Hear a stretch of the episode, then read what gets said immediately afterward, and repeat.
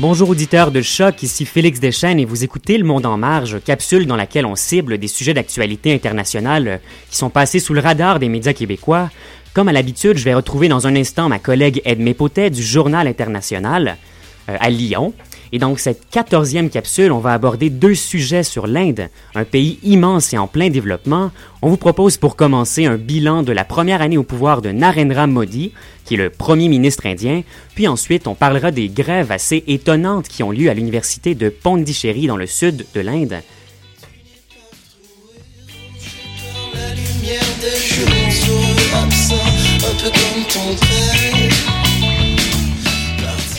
Alors bonjour Edmé. Bonjour Félix.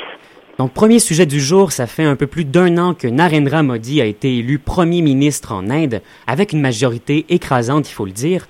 Et je rappelle qu'il avait centré sa campagne sur un, son statut de self-made man, là, même s'il faut pas nécessairement y entendre des échos du rêve américain, parce que c'était quand même très indien comme démarche.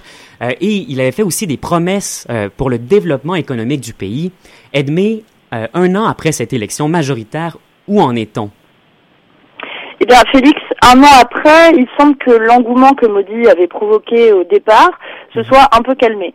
Alors, il faut dire que Modi a toujours été un personnage assez ambivalent, avec deux faces bien distinctes. Euh, il a montré de grandes qualités d'action par le passé, notamment quand il était ministre en chef de l'État du Gujarat, où il a mhm. vraiment œuvré pour moderniser la région et en relancer la croissance.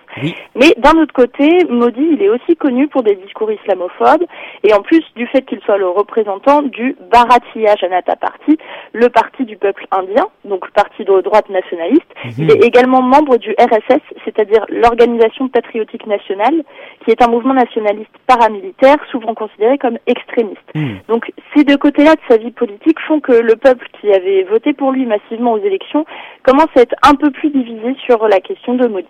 Ben oui, c'est sûr, c'est ça, c'est pas nécessairement étonnant. Ce qui est étonnant, euh, c'est de constater que c'est un parti, faut-il le dire, qui est inspiré des partis d'extrême droite européens des années 30 quand même, euh, qui a réussi à unifier le peuple euh, à grande majorité aussi en 2014. en tout cas, au moins pour les élections. Eh ben, en fait, au-delà du parti, les Indiens ont vraiment pour voter pour l'homme. Ah. Euh, Modi a mené une campagne électorale assez énorme où certains l'ont qualifié d'hyperactif tellement il avait occupé les médias et la parole publique. Mhm. Alors, c'est un homme qui a commencé sa vie professionnelle comme vendeur de thé et qui est maintenant au mhm. gouvernement. Donc, euh, dans un pays qui fonctionne avec des castes assez rigides, ce genre de discours, bah, ça donne l'espoir de changements assez notables.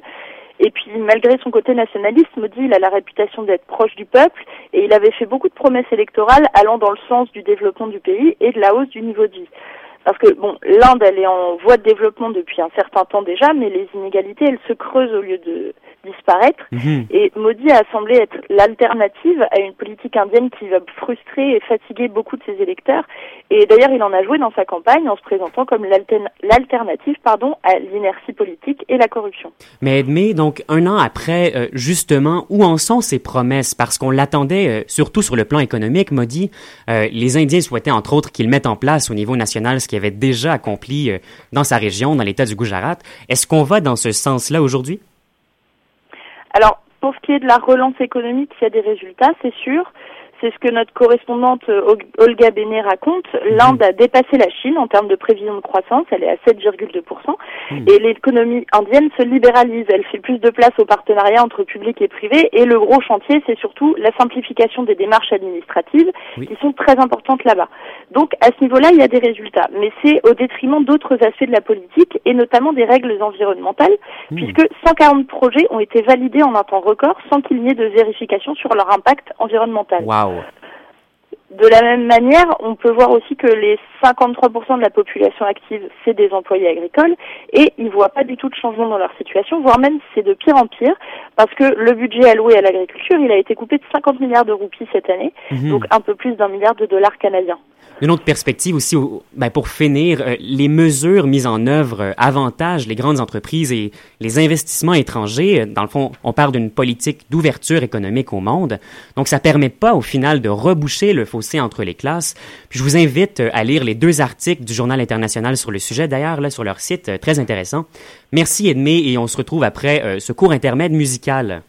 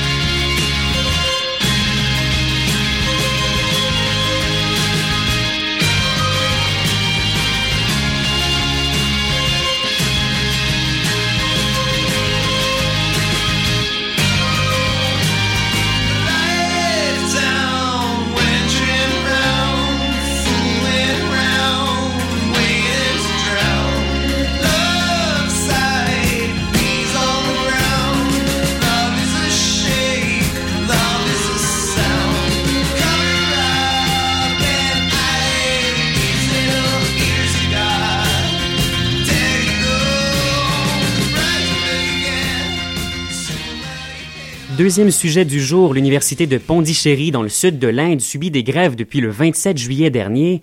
Euh, les étudiants bloquent les quatre entrées des bâtiments et restent impassibles face à la police et aux peines qu'ils encourent euh, pour leurs actions de blocage.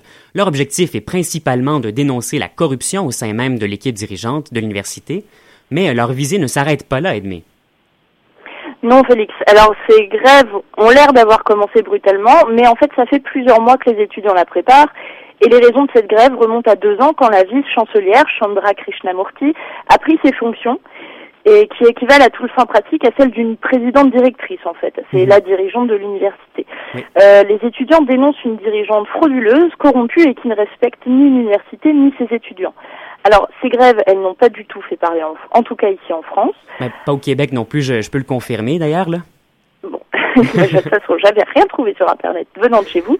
Mais la réputation de Krishnamurti, elle est établie depuis longtemps et on trouve beaucoup d'articles en ligne, vous tapez si vous voulez voir, qui mhm. montrent qu'elle a menti sur plusieurs de ses expériences professionnelles, notamment le nombre de livres qu'elle a écrits ou le nombre de thèses qu'elle a supervisées. On peut se dire que c'est pas très grave, mais ça ne s'arrête pas là puisque beaucoup soupçonnent des détournements de fonds. Par exemple, l'université avait réussi à débloquer des fonds pour construire 2000 places en logement étudiant.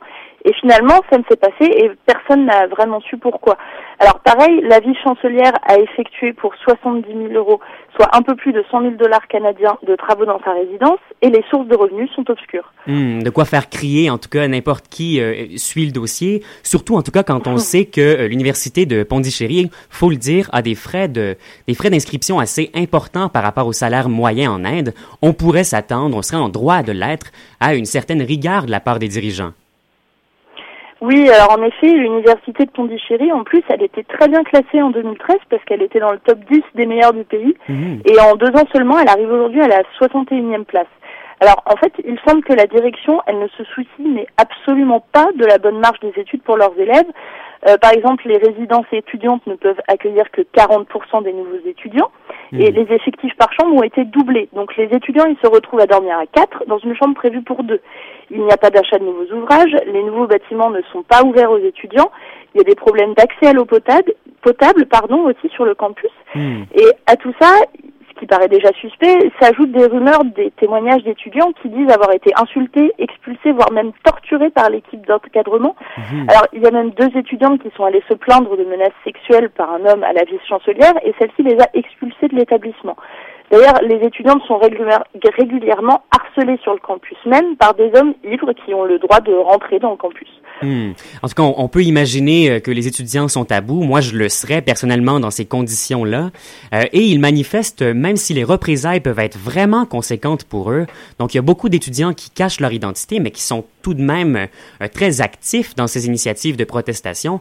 Et là, Chose très intéressante, même les professeurs se sont alliés aux étudiants dans cette grève-là, ce qui est considérable en Inde. Oui, Félix. Alors c'est vrai que c'est pas courant que les étudiants prennent la parole en Inde, en tout cas comme ça. Et effectivement, les professeurs sont de la partie. Il y a même le secrétaire général de l'association des professeurs de l'université qui s'est interposé lundi entre un policier et un étudiant, donc qui a montré vraiment que les professeurs étaient alliés à la cause et ça a mhm. entraîné bien sûr les, les acclamations des étudiants. Si je peux me permettre, c'est pas sans rappeler euh, l'intervention des professeurs ici à l'UCAM euh, au dernier printemps qui se sont interposés euh, lorsque les forces policières sont entrées à l'UCAM. Mais là, je déroge un petit peu de notre conversation. Alors parlons justement des interventions policières en Inde. Est-ce qu'il y a eu euh, des violences entre les forces de l'ordre et les étudiants? Eh bien, c'est assez étrange parce que les étudiants restent très stoïques et ils ne bougent vraiment pas de leur place.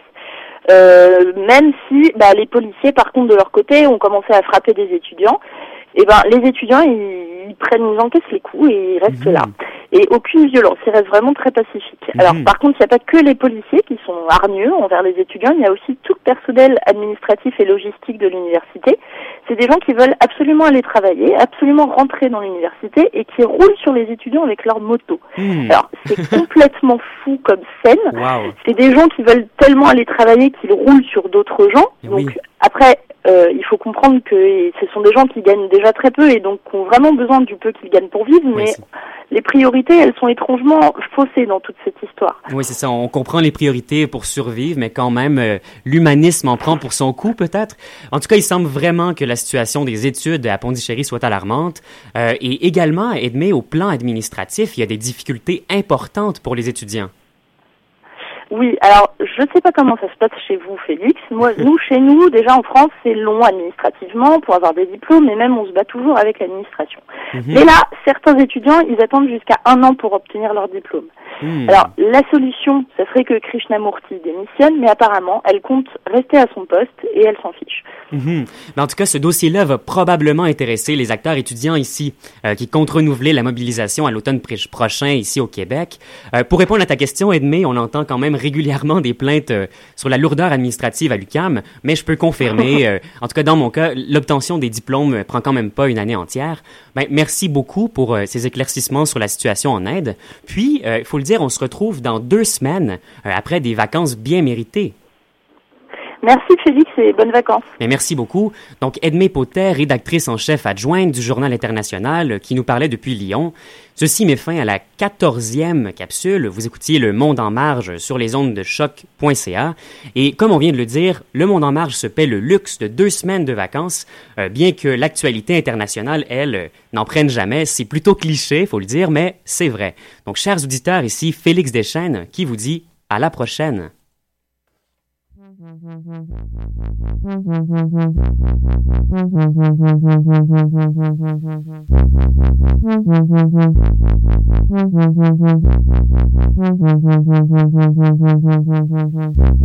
Gave it to me, you took it from me, you threw it at me, then you watched me cry.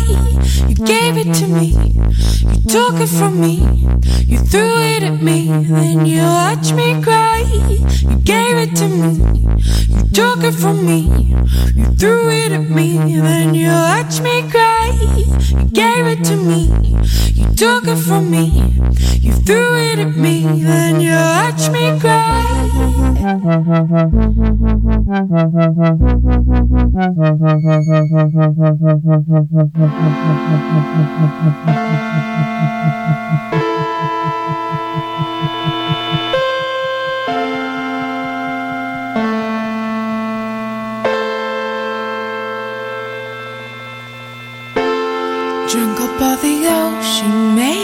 Dry. Acting all surprised. Drunk up all the ocean, made it dry. Gathering the lights. Drunk up all the ocean, made it dry. Watching lovers drown. Drunk up all the ocean, made it dry. Gave it to me.